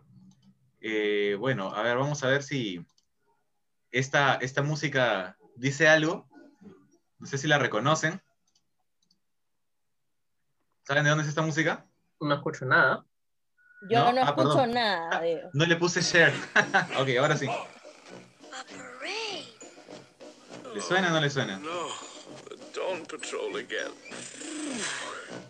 Sí, claro, esto es Dumbo, ¿no? Cerca, cerca. Es la música de los elefantes del libro de la selva. Es Ah, cierto, es cierto. Bueno, vamos a hablar de elefantes. ¿Por qué vamos a hablar de elefantes? Les cuento. Lo que sucede es que como ya nos adelantó Mario, si queremos rastrear los orígenes del juego del ajedrez, en realidad no necesariamente es este el primer momento en el que tenemos que pensar, pero tenemos que regresar a la antigua India. Y tenemos que empezar con el juego conocido como, a ver, les digo, el juego de Ashtapada. Ya no sé si han escuchado alguna vez el juego de Ashtapada. Realmente no es el más relevante en este momento, simplemente lo que nos presenta este juego, que es un juego antiguo de la India, es un tablero de 8x8. Un tablero de 8x8 es igual al de ajedrez, ¿no? O sea, el tablero de ajedrez, de hecho, se, se divide de esa manera, ¿no? Tiene números del 1 al 8 y letras de la A a la H, que es la octava letra, ¿no? Entonces, tablero de 8x8 es el primer precedente que podemos tener en cuenta para poder hablar de ajedrez. Y este juego de Ashtapada, eh, la primera vez que se le menciona es en el, en el Gita, que es una obra de, una obra de literatura eh, religiosa, vamos a decir, de la antigua India escrita en sánscrito, que hace referencia a hechos que supuestamente, eh, según el texto, transcurrieron en el tercer milenio antes de nuestra era, ¿no? O sea, hace 5.000 años. Eh, y se menciona, se menciona el, el juego de Ashtapada. Ahora, ¿qué sucede con el juego de Ashtapada? Que realmente sirve como insumo para que aproximadamente tenemos, según lo que tenemos averiguado, hacia el siglo VII ya de nuestra era, eh, en la India se desarrolle precisamente el juego de Chaturanga, que es el que mencionó Mario. Entonces, este juego de Chaturanga lo que hace es toma el, tablero de Ashtapada, que es un tablero ancestral, vamos a decirlo de esa manera, eh, y eh, comienza a, a, generar distintas piezas específicas que tienen distintas maneras de moverse. Ahora, Chatur significa, que de hecho lo debo estar pronunciando de la, menor, la peor manera posible, pero bueno, eh, la parte Chatur de Chaturanga significa cuatro. Y hace referencia, claro, como decía Mario, es un juego acerca de los ejércitos, pero es acerca de las cuatro fuerzas que componen el ejército, que serían en este caso la infantería, la caballería, la tercera serían los elefantes, que son de los que estamos hablando en este momento. Vamos a hablar de elefantes, les he dicho, estamos hablando de eso. ¿Sería, sería la elefantería? Este, nunca he escuchado el término elefantería, pero oficialmente nos vamos a referir de esa manera por el resto de este podcast, la elefantería. Genial. el último, el cuarto elemento, a ver, Franco, si estamos hablando de, de, algo que tiene influencias de la edad de bronce, ¿verdad? Del tercer milenio antes de nuestra era. ¿Cuál crees tú que es la cuarta fuerza, la cuarta unidad de los ejércitos? Hemos hablado de infantería, caballería, elefantería, edad de bronce, vamos, tú puedes. Entendería que sería como una protoartillería. Los carruajes. Claro. Ah, ok, claro. Sí. Técnicamente, técnicamente una protoartillería de cierto tipo mezclada con caballería. Ya verás tú Claro, cómo porque asumo que los carruajes en esa época eran los que lanzaban los proyectiles, ¿no? Sí, efectivamente. Este, y bueno, de hecho en la India, eh, eh, eh, uno de los, protagonistas del, del, Bhagavad Gita, de hecho, es este, no recuerdo si es Arjuna o Arjun, ahorita se me escapa un poco eso, pero era precisamente un, un, héroe que disparaba con flechas desde un carruaje. Entonces, bueno, los carruajes. Entonces tenemos nuevamente, la infantería, la caballería, la elefantería y los carruajes. Y esos son los cuatro tipos de fichas que existen, básicamente, que son fichas que tienen patrones individuales de movimiento dentro del juego del chaturanga. Ahora, ¿qué sucede? Que, eh, digamos, la ruta de la seda, como ustedes sabrán, pues era una ruta bastante, este, que permitía bastante comercio, que permitía bastante difusión. ¿no? Eh, y es a raíz de esta ruta principalmente que este juego del chaturanga se lleva, por ejemplo, hacia el Asia, ¿no? Donde se comienzan a desarrollar varios juegos, como en el caso del Japón, el shogi, en el, en el caso de China, el xiangqi, y en el caso de Tailandia, el makruk, ¿no? O sea, son juegos que tienen más o menos principios similares eh, al, al, que tenía este chaturanga, que básicamente, como les digo, es, tenemos un tablero de 8x8, y en ese tablero hay fichas que tienen formas específicas en las que se van moviendo y desplazando a lo largo del tablero. Ahora, precisamente en, en Persia, que es lo que nos dijo Mario también, ¿no? El juego cambia de nombre y se comienza a llamar chatrán, que si se dan cuenta realmente lo que ha sido es que ha perdido unas cuantas vocales en el camino, ¿no? Ahora, evidentemente yo este, eh, sí en algún momento he estudiado un poco de persa, pero no creo que mi persa antiguo sea lo suficiente como para justificar la pronunciación. Realmente pido perdón, perdón a todo el mundo por todas las malas pronunciaciones que siempre voy a decir a lo largo de este, pro- de este podcast. Pero, Bueno, Diego, eh, hablas como 18 idiomas, así que no importa. bueno, este, me voy, a, me voy a atrever un poco más en un texto conocido como el Maideyan y Chatrán, probablemente, o algo parecido. Es eh, un texto del siglo VII, escrito en persa, en el cual se da por primera vez evidencia de que el juego del Chatrán existía en Persia. Ujú. Diego, este, yendo a la raíz proto-indoeuropeica proto-indoeuropeica de, de la, del chatrán, ya Ujú. tiene casi la forma del chess, que es la- el, el Sí. vocablo inglés, ¿no? Sí, sí, sí, porque chess viene de Shah, en realidad. Claro. Y Shah es, es, como decía Mario, la palabra para rey en, en, en, en persa, ¿no? Y, y Shamat es el, el checkmate, el jaque mate, ¿no? Shamat, que es cuando el rey ya no tiene... Claro, y, Más y- y el persa, y el persa es una lengua proto-indoeuropea. Sí, sí, efectivamente, efectivamente. De, de hecho, eh, ya antes de hacer esta investigación había visto algunos comentarios en, en blogs de políglotas en, en Facebook en los, que, en los que la gente comenta acerca de esto, ¿no? De, de que de hecho checkmate viene de, de Shamat, que viene del persa, y bueno, tú sabes, al final siempre hay líos políticos por de dónde vienen las palabras, pero no nos vamos a ir por ese lado. Eh, el asunto es que este juego del chatrán, de hecho, hacia el, cuando es adoptado por, por los árabes, cambia de nombre nuevamente y, e, e insisto yo en que mi pronunciación probablemente no se justifica, pero vamos a intentar establecer una diferencia. Se podría decir quizás, en base a cómo se escribe, que se pronunciaría Shatranj o algo así, o Shatranj, no sé. Pero el asunto es que cambia levemente de nombre una vez más. Y eh, muy interesantemente, eh, en este juego árabe del Shatranj, eh, existían poemas que escribían eh, en árabe estos maestros, los maestros del Shatranj, que, que, se llamaban Mansubat, Mansubat en singular, Mansubat en plural. Y estos Mansubat lo que eran, básicamente, eh, son como retos de ajedrez, como lo que nos decía Mario más temprano, ¿no? Ya, la posición es esta, y el blanco hace un jaque mate en dos jugadas, ¿no? O cosas por el estilo, o como se suelen reconstruir también en los torneos, digamos, otra vez volviendo sobre Gambito de Dama, ¿no? Eh, nosotros veíamos esos tableros, ¿no? Y dónde se iban anotando las, las, jugadas, ¿no? Sabemos por la serie también que los jugadores del torneo tenían que ir anotando en un papel al costado sus jugadas. El equivalente a estas jugadas anotadas, los árabes, como todo en, la vida, según mi experiencia, lo convertían en arte y en belleza, y lo convertían en poemas. Entonces existían estos poemas, los, los mansubat.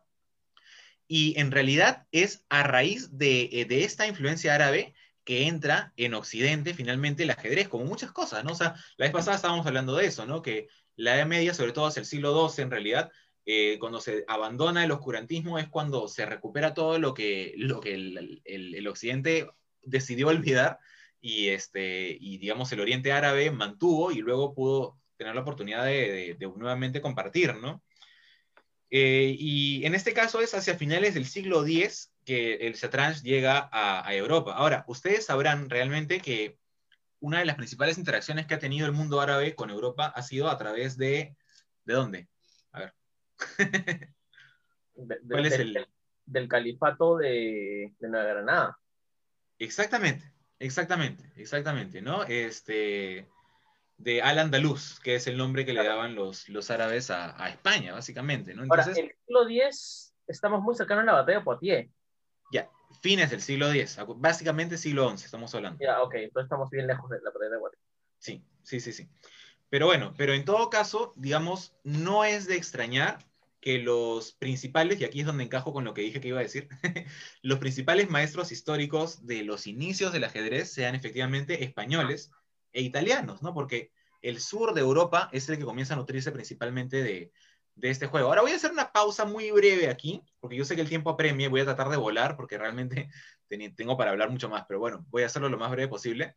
Eh, quiero volver un poco sobre lo que mencionó Franco, del juego real de Ur, que era un juego que se jugaba en Mesopotamia, en la Mesopotamia antigua. Ahora, eh, de hecho, voy a compartirles mi pantalla en este momento para... Ah, aquí está la música del, del libro de la selva. no me da mucho caso esto. Y hablando de eso, voy a compartir el link del Kickstarter en, en este, en el Facebook. Ajá. Bueno, les quiero mostrar el juego real de Ur, pero no me deja, por algún motivo, mi, mi, mi computadora. Ah, Vamos a ver. Ahí está. Ese es el juego real de Ur. Y este es un juego en el cual eh, se inicia en un lado del tablero y esta, esta cosa como triangular, estas cosas que tienen acá se tiran este, y, dan como la cantidad de, pasos que uno tiene que moverse, como si fueran dados, ¿no? Y hay que desplazarse de un lado hacia el otro. Ahora, no puedo profundizar por tiempo en mucho en, cómo se juega el juego real de Ur, pero lo que sí les puedo decir es que eh, es un juego que se jugaba pues en Mesopotamia. Ahora, Mesopotamia está pues más o menos en, en este, en esta zona de acá, ¿no? Que digamos es lo del la zona del Levante, que es la que más rica fue durante la Edad de Bronce. Entonces, no sorprende que se pueda haber difundido, y estoy especulando tremendamente. O sea, todo lo que voy a decir a partir de ahora es especulación mía, ¿ya? Este, en que este juego se puede haber difundido por esta zona, ¿no? Y precisamente, otro juego interesante que existía, no he encontrado una imagen, pero son las damas egipcias. Y era un juego que también se tenía con un tablero similar al- a, lo que posteriormente se, se puede ver en, en el, en el Chaturanga. Eh, en el caso de Roma, existía este juego que eh, se llamaba el, Ludus Lauratorum, me parece. Ahora les puedo confirmar el nombre, pero era un juego que tenía esta composición también con un tablero de este tipo y con fichas que se iban moviendo a lo largo. Y, ay, dejé de compartir por algún motivo. Discúlpenme. La tecnología a veces me desafía un poco. Eh, y bueno, este de acá, este de acá vendría a ser realmente el juego del, del, este, del Shatranj, ya como estaba en, en, en, el mundo árabe, ¿no? Pueden ver que ya es muy similar al ajedrez, tienen todos los peones adelante, y acá tiene a, los elefantes, ¿no? Esos son los elefantes que originalmente eran parte del juego. Bueno, Que vendrían a ser, representar aquí, o sea, los, los alfiles, ¿no? Mm, Pues de hecho sí, de hecho sí, me estoy adelantando un poco, pero sí. Pero regresando un poco sobre los juegos que les estaba hablando, ¿no? Tenemos el juego real de Ur, tenemos las damas egipcias. En Grecia, por ejemplo, tenemos un juego llamado Peteia, que también era similar. El juego este, romano que les decía, el Ludus Latrunocolorum, perdón, Latrunculorum, Ludus Latrunculorum, o el juego de los ladrones. Eh, esto de aquí, pues influenció bastante otra gran eh, como otro gran conjunto de juegos germánicos que se llamaban de tipo table, que de, de- de mesa, juegos de mesa, básicamente, ¿no? Y hay un, un juego muy interesante que se llama el Naf- Table, que es básicamente lo que ahora conocemos como el ajedrez vikingo, entre comillas. Pero este Mm. juego de, de Table no tiene influencia directa del ajedrez. Es una, es como, digamos, como yo les hablo ahorita, de este, elefantes marinos y manatíes. O sea, son criaturas similares, pero porque han seguido rutas evolutivas distintas que los han llevado a parecerse. Y eso Diego, es lo, y lo que ocurre. Una ¿no? consulta. ¿Tú consideras que esto viene porque por la influencia romana o porque si, si tú pones el mapa de la Mesopotamia, está muy cerca de la- media luna fértil, que está justamente en, en, en la área, en la, en la región de la área, Sí. que es justamente donde estaban los, donde, de donde migraron los actuales europeos en la edad de bronce. No creo que el juego venga de ahí. No creo que el juego venga de ahí. Yo creo que el juego viene de Roma, porque Roma ha difundido más cosas de ese tipo. Yo creo que es un poco complejo comparar eso. Pero este, lo que sí pienso, y un poco para resumir, es que realmente el juego moderno del ajedrez, que como decía Mario, hacia 1490 más o menos se comienza a, a definir ya como tal, las reglas se comienzan a cerrar. Por ejemplo, no sé si ustedes se dieron cuenta, no solamente teníamos a los elefantes en lugar de los alfiles, sino que había una pieza distinta de la reina, el ministro. Originalmente no existía la reina, originalmente existía el ministro. Y es O el realmente asesor, hacia, ¿no? El asesor del rey. El Eso asesor del rey, claro. que no me sorprendería para nada, siendo este juego un juego este, árabe, que sea un visir, básicamente, ¿no? Pero sí, efectivamente, tenemos a ese segundo al mando, ¿no? Eh, y todo esto cambia, como decía Mario, hacia 1490, más o menos, ¿no? Fines del siglo XV. Eh, y ahí se definen varias reglas, ¿no? Y se define, por ejemplo, este, que exista la dama, y por lo tanto también eh, en 1490 existe el un manuscrito conocido como el de Göttingen, y en este manuscrito se habla del gambito de dama de por sí ya. O sea, el gambito de dama es una de las jugadas más antiguas del ajedrez, que incluso la llegó a estudiar también hacia el siglo eh, XVIII, siglo XVII, fin del siglo XVII, este, un, este, un maestro conocido como Joaquino Greco, que en los años de 1620 más o menos hacia en adelante era el mejor del mundo, y él escribió acerca del gambito de dama en esa época, ¿no? Y bueno, luego murió en el Caribe por una expedición, porque bueno, ¿quién lo manda irse de expedición el Caribe cuando era el campeón del mundo, ¿no? Pero bueno, en fin, antes de él, este, el campeón del mundo fue, por ejemplo, el primer campeón del mundo, hasta donde yo tengo entendido, fue Ruy López de Segura, que era curiosamente un alfil, o sea, un obispo. era un obispo español, ¿no? Que en el año 1560 participó en un torneo internacional, derrotó a los maestros romanos que eran muy buenos, y bueno, pues unos 15 años después, dos maestros italianos le pidieron la revancha y lo derrotaron frente al rey, y ahí cayó, pues, ¿no? Este, el maestro Ruy López, Ruy López de Segura. Entonces, hay varios maestros interesantes que han venido en la historia y yo quería también comentarles un poco, como lo he venido haciendo, de, del desarrollo del, del, del, ajedrez, de la historia del ajedrez.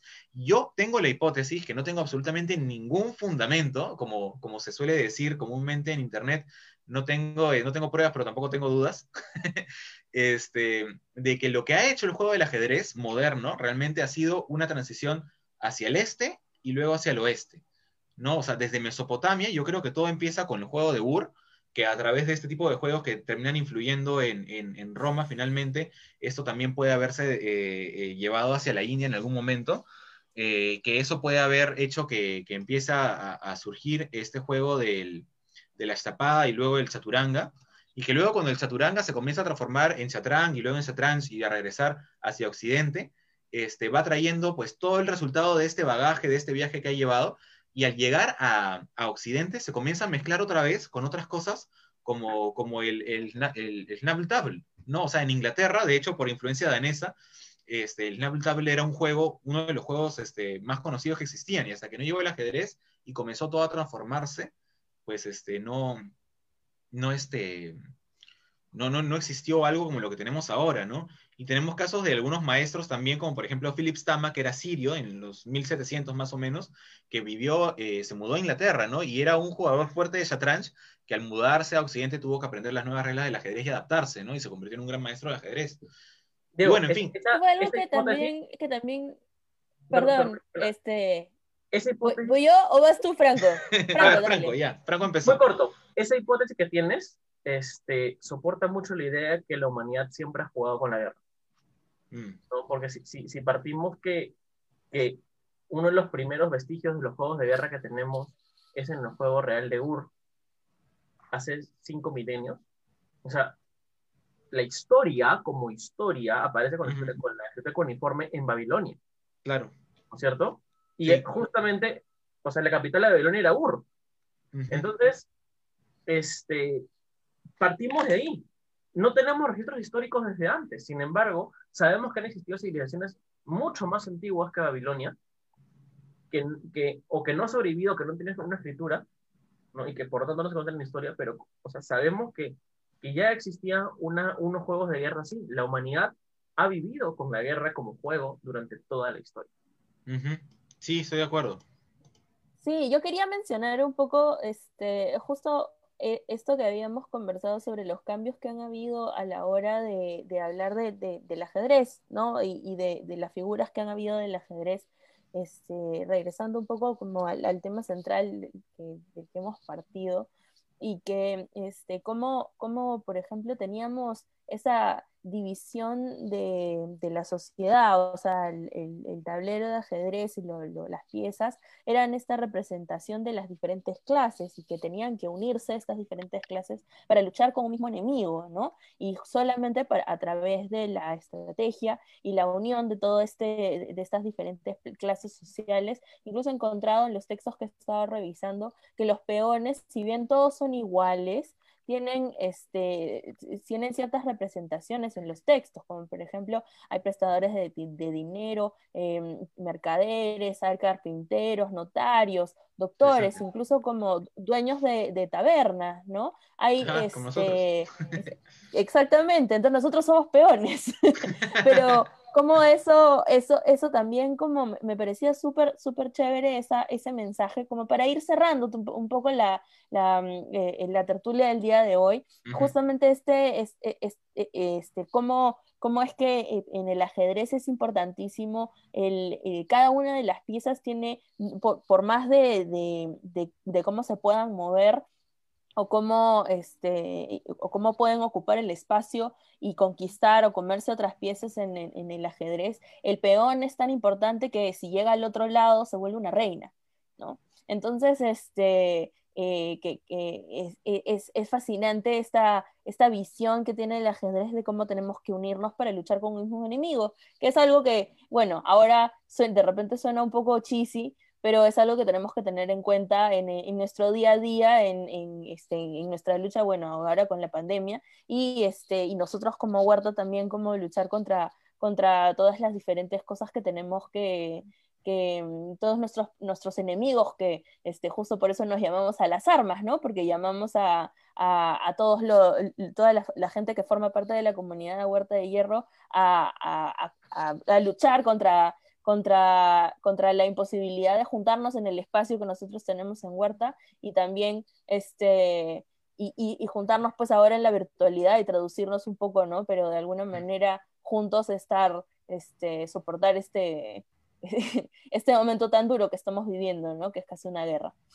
Este, bueno, con, con, con, eso creo que no sé si tienen unas palabras finales, de repente pueden contarnos un poco qué, qué, qué este, a, a, ahí he visto que alguien estaba preguntando, me parece que es este Galván-DF, si es que recomendamos leer El arte de la guerra. Franco, ¿tú has leído El arte de la guerra? ¿O Diego, tú has leído El arte de la guerra? ¿Lo, recomiendan? Yo sí lo he leído y la verdad que es súper recomendable. Eh, pero sí tengo un consejo para la lectura. Ya cuando lo lean, intenten relacionarlo siempre con algún aspecto de su vida. No lo, no lo consuman como literatura fantástica o como, como una literatura de, de pasar el tiempo. Considérenlo como una literatura técnica. ¿Ya? O sea, intenten consumirlo como una como algo que te va a ayudar a replantear algunas decisiones que has tomado en tu vida. Genial. Y, este, y... de ahí, sí, sí, Diego, dime. Yo me quedo realmente, Jimena, con el planteamiento que hiciste tú, o que, nos trajiste tú, de que en el juego del ajedrez no importa si eres un, un amo o un esclavo, si eres negro, si eres blanco, si eres judío, si eres moro, si eres cristiano, si eres hombre, si eres mujer, cualquiera puede ganar. Cualquiera que tenga la habilidad para ganar puede ganar. Y yo creo que ese es un mensaje eh, para la movilidad social enorme, ¿no? Este, y para, la, y, para la, creación de comunidad, y como les decía, ¿no? Cuando hablaba también del cortejo, este, yo personalmente al menos no estoy de acuerdo con esta visión del cortejo como una acción, una secuencia de acciones unilateral. Yo creo que el cortejo es un juego, ¿no? Que se juega entre dos personas que están interactuando y en que en ambos casos tienen una agencia que permite que se pueda crear un buen juego, un buen cortejo y que se disfrute, ¿no? Y lo mismo, este, me parece, en el juego del ajedrez en general, creo que nos, nos tiene mucho que decirnos acerca, como les decía, de la, de la movilidad social y de la, de hecho, de, de, de que cualquier persona que tenga las habilidades necesarias puede lograr sus objetivos. Diego, ¿tú, ¿tú quieres recomendar algún libro o alguna serie que hayas estado viendo últimamente para este, nuestro público? Eh, ¿Sobre ajedrez? sobre lo que quieras, ¿qué has estado leyendo o viendo que te gustaría recomendar? De repente Gambito de Dama, que, que lo has estado sí, trayendo sí la recomiendo. bastante a colación. La, la, recomiendo bastante porque me parece que es una serie muy, eh, muy bien hecha desde un punto de vista narrativo. Eh, me parece que construye bien a sus personajes, me parece que crea bien una trama y sobre todo lo que más importante para mí es, se acaba después de la primera temporada y no te dejan un cliffhanger para seguir sacándote más dinero. Entonces, me parece que es excelente, ¿no? Este, incluso si llegan a sacar una segunda temporada con otra historia, bueno, no importa, pero tú puedes tener la seguridad de que vas a ver esa serie y vas a tener closure al final. Este, y sobre el ajedrez me parece que es muy interesante porque te muestra cómo el ajedrez tiene este efecto que mencionabas tú, Jimena, que acabo de mencionar, ¿no? Este, y al mismo tiempo también te, te muestra eh, cómo apasionarte por algo y realmente dedicarte a ello te puede llevar a, a lograr cosas que jamás te habrías imaginado. Uh. Yo, yo, yo, yo, quisiera recomendarles que lean la historia de la batalla de Agincourt para que entiendan eh, un poco cómo jugando bien tus piezas, pues vencer una situación que parece imposible. Bueno, este, si me toca recomendar a mí y de repente yo les quisiera recomendar esta página donde yo he estado leyendo un montón de estos artículos que, que he traído un poco a la, a la mesa el día de hoy en la discusión, que es una página que se llama medievalist.net, que también la recomendé en, en el Discord que tenemos acá en Huerta de Hierro, donde hay un montón de artículos muy interesantes, tienen artículos, podcasts, tienen recomendaciones de películas y, y- videos o artículos muy interesantes, hasta libros recomiendan, que, este, que todos tienen que ver con la época medieval, y donde encontré en particular dos charlas de Edward Mills de Wolf, Wolfson College, que parece ser un encuentro que tuvo en Oxford sobre varios temas medievales, y él habló en particular sobre, sobre el papel de- del ajedrez en la, en la historia de la literatura francesa. Y ahí habla mucho y, muy profundamente me quiero bajar uno de sus papers de este, del, del romance, ¿no? Del romance y el ajedrez, que justamente es, es uno de los temas que a mí este, más me apasionan, ¿no? Este, las diferentes formas de ver el romance a través de los tiempos y, este, y cómo eso influye en nuestra narrativa, en la narrativa histórica y la narrativa, nuestra narrativa personal incluso.